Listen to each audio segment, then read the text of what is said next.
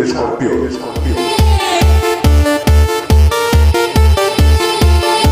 El podcast del fútbol balear.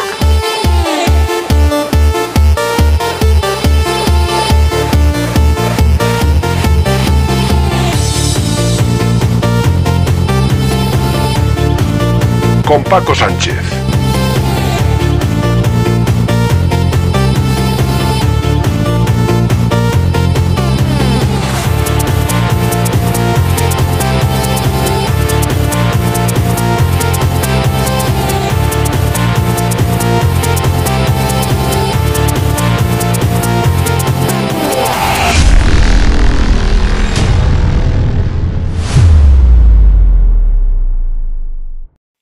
¿Qué tal? Saludos y bienvenidos. Aquí comienza El Escorpión, programa número 135.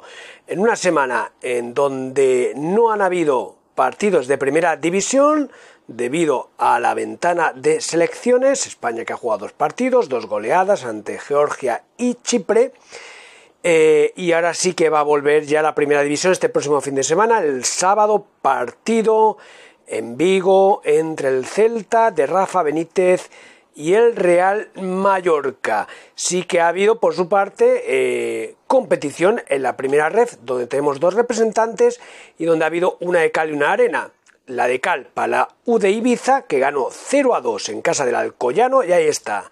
Los ibicencos arriba con el Castellón y el Atlético de Baleares, que cayó en casa 1 a 2 ante el Málaga. Lo dicho, Castellón y U de Ibiza arriba con 9 puntos, 3 de 3 ambos, mientras que el Baleares pues tan solo lleva un punto de 9. Esperemos que próximamente el Baleares vaya reconduciendo su camino en esta difícil categoría y pueda salir más airoso que la pasada temporada donde sufrió muchísimo.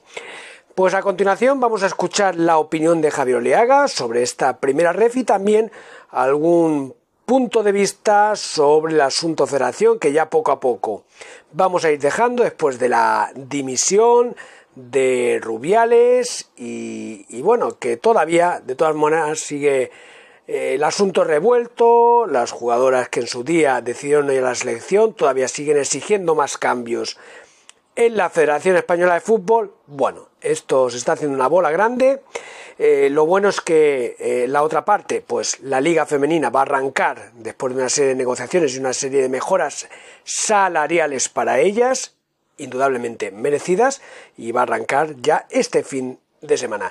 Escuchamos pues ya a Javier Oleaga. Hola Paco, hola escorpiones, un nuevo programa en esta segunda jornada en este segundo programa de esta nueva temporada. Bueno, em, todo el mundo sabe, el ex ya presidente, ex presidente de la Federación Española, Rubiales, ha dimitido. Los presidentes de las federaciones territoriales que la apoyan, como Pet Sansó, que cobra 100.000 euros al año, estos no dimiten, vamos, ni borrachos de Coca-Cola.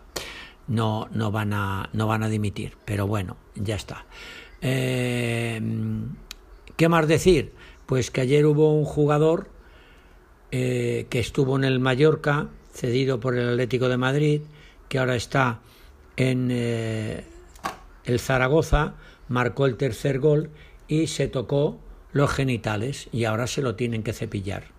Ahora a este jugador hay que matarlo, hay que, hay que, bueno, eh, igual que igual que han hecho con, con Rubiales, aunque Rubiales tiene otros temas, ahora a este, a este jugador hay que, hay que cepillárselo, hay que matarlo, hay que... Se trata de mollejo, aquel jugador eh, que no tenía pelo, calvo totalmente, mollejo, que jugó una temporada cedido en el Real Mallorca. Bueno, ahora cualquier cosa será... En fin, que el fútbol es un deporte de hombres aguerridos, choques, golpes tal, y ahora esto es malo.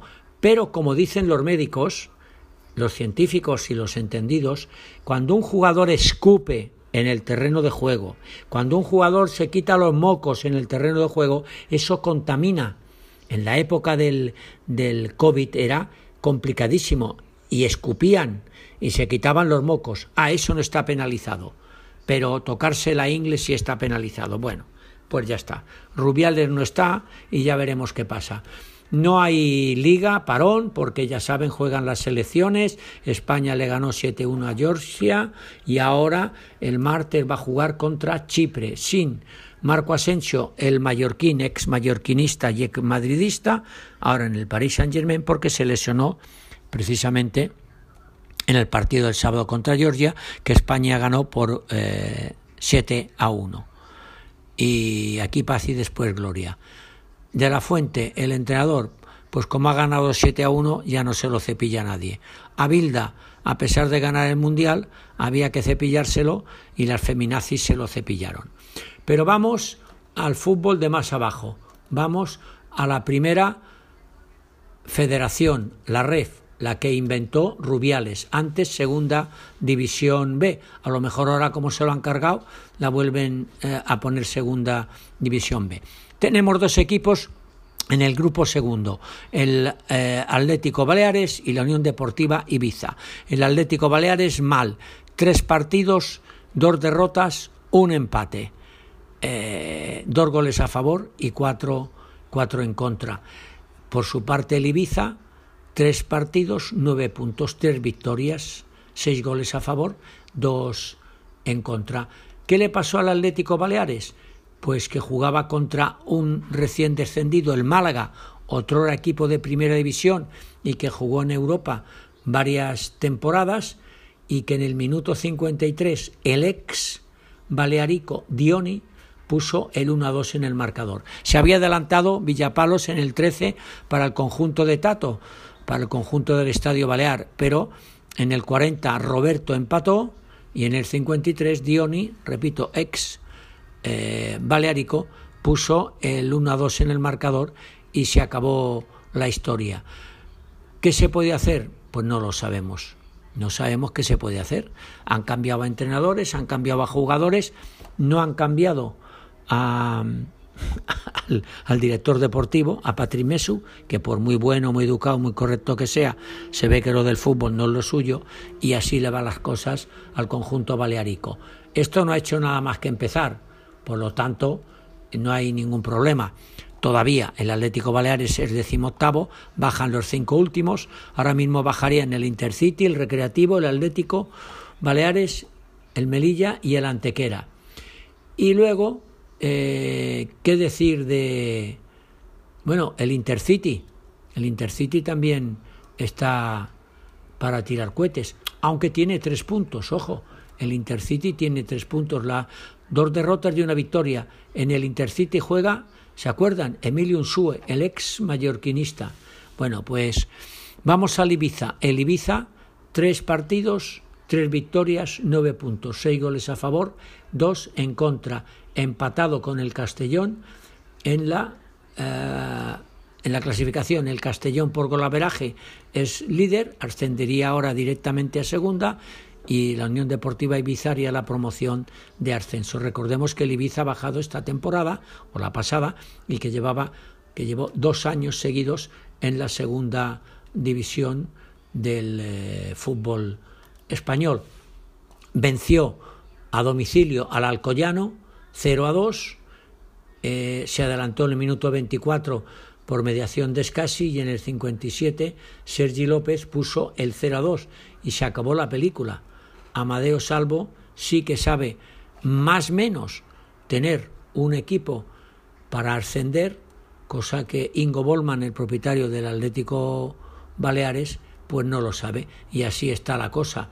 Una, una primera ref que de momento eh, tiene a los dos equipos de Baleares, uno arriba y otro abajo, con rivales tan complicados como el Castellón, el Mérida, el propio Málaga, el Recreativo de Huelva, el Real Madrid Castilla, un Córdoba, un Alcoyano, un Murcia, un Murcia, que supo lo que era jugar en primera división, o, un Recreativo de Huelva, o un Melilla. Bueno, eh, escorpiones, Paco, esto es lo que hay, esto es lo que ha dado esta, este fin de semana sin fútbol en la primera división.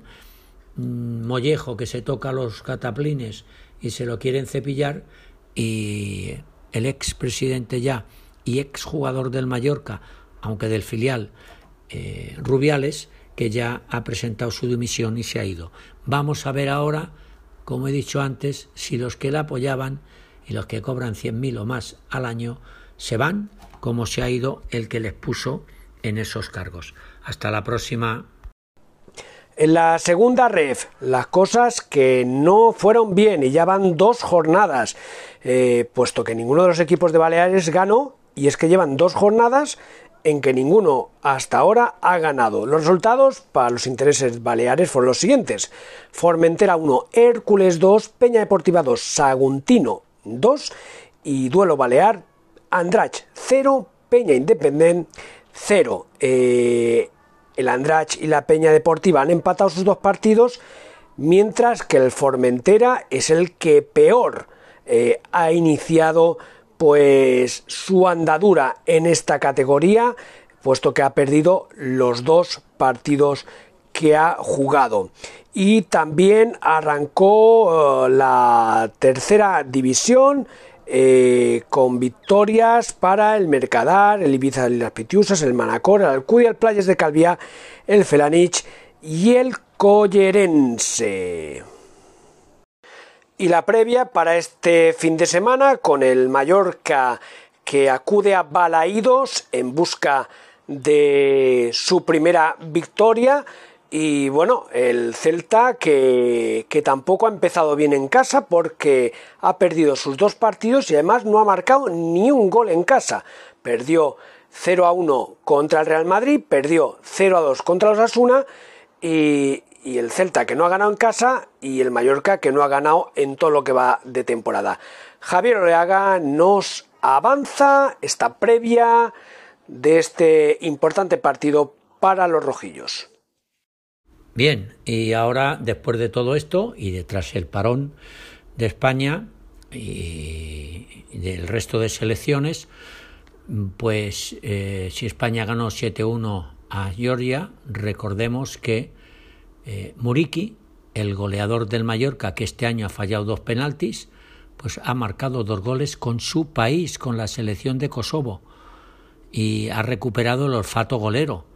Vamos a ver si a partir de ahora, cuando vuelva a jugar este próximo fin de semana, que el Mallorca se enfrenta al Celta, pues puede marcar goles y le puede dar la victoria al conjunto mallorquinista. Recordemos que el Mallorca se enfrentará al eh, Villarreal, ah, perdón, he dicho al Villarreal, al Celta, y que en esa jornada que se juega el 16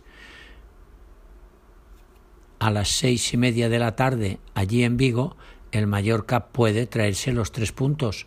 Ya sabemos que el Celta es un equipo que ha pagado muchos millones esta temporada en fichajes, más de los 24 que lleva el Real Mallorca.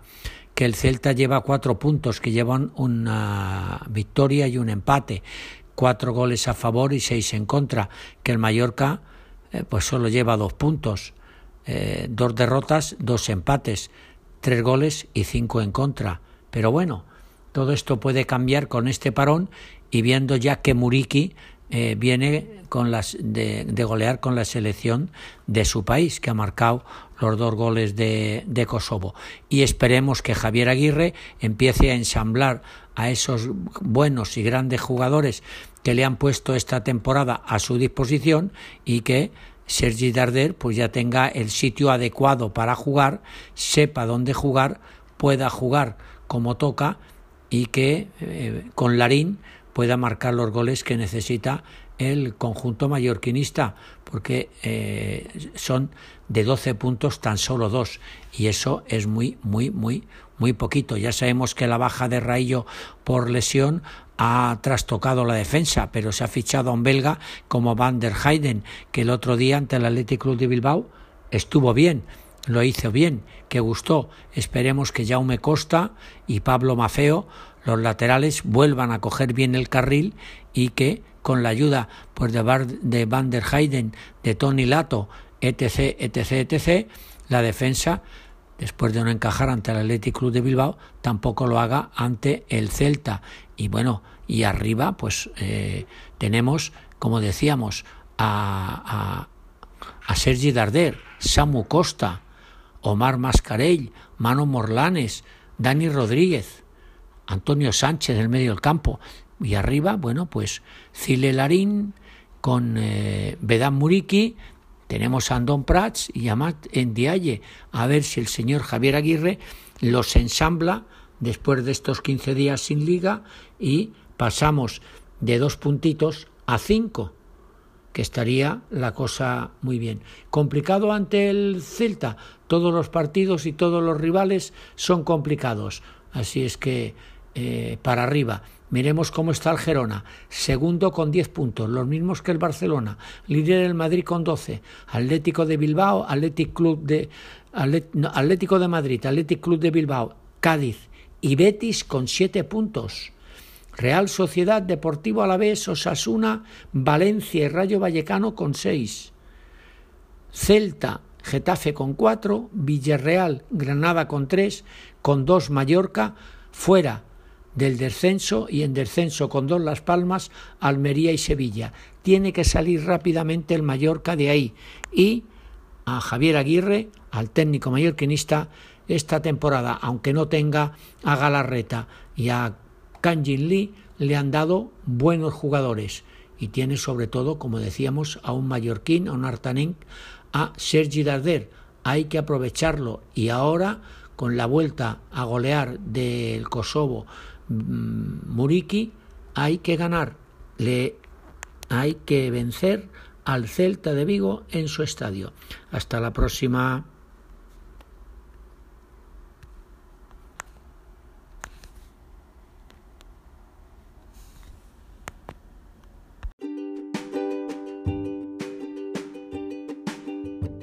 Encaramos la recta final de este programa 135 del Escorpión Fútbol Balear con la agenda para el fin de semana. En primera división, el Mallorca juega este sábado, día 16, a las 18.30 horas en Balaidos. Celta Mallorca, el Celta 4 puntos, el Mallorca 2. Eh, en primera ref, para los intereses baleares, el Baleares precisamente visitará el campo del Atlético Sanluqueño el Baleares que acude con un punto, los locales con cuatro, la UDI Ibiza líder eh, recibe al Real Murcia que lleva de momento tres puntos. En segunda ref, los siguientes partidos para los intereses de los equipos de Baleares. La Lucía Formentera, domingo a las 12 del mediodía, también a la misma hora Manresa Peña Deportiva, Valencia B Peña Independiente y a las 17 horas Serdañola Andrach se disputará la segunda jornada en tercera división y también decir que por fin, como ya hemos avanzado al principio, arranca la Liga Femenina. Primera jornada después de, de unas arduas horas, días, incluso semanas de negociaciones, donde pues las jugadoras defendían sus intereses con ese salario mínimo interprofesional que al final, bueno, han acercado posturas y ha ido adelante y ya por fin arrancará esta liga femenina que coge cada vez más valor y máxime después de el mundial conseguido por España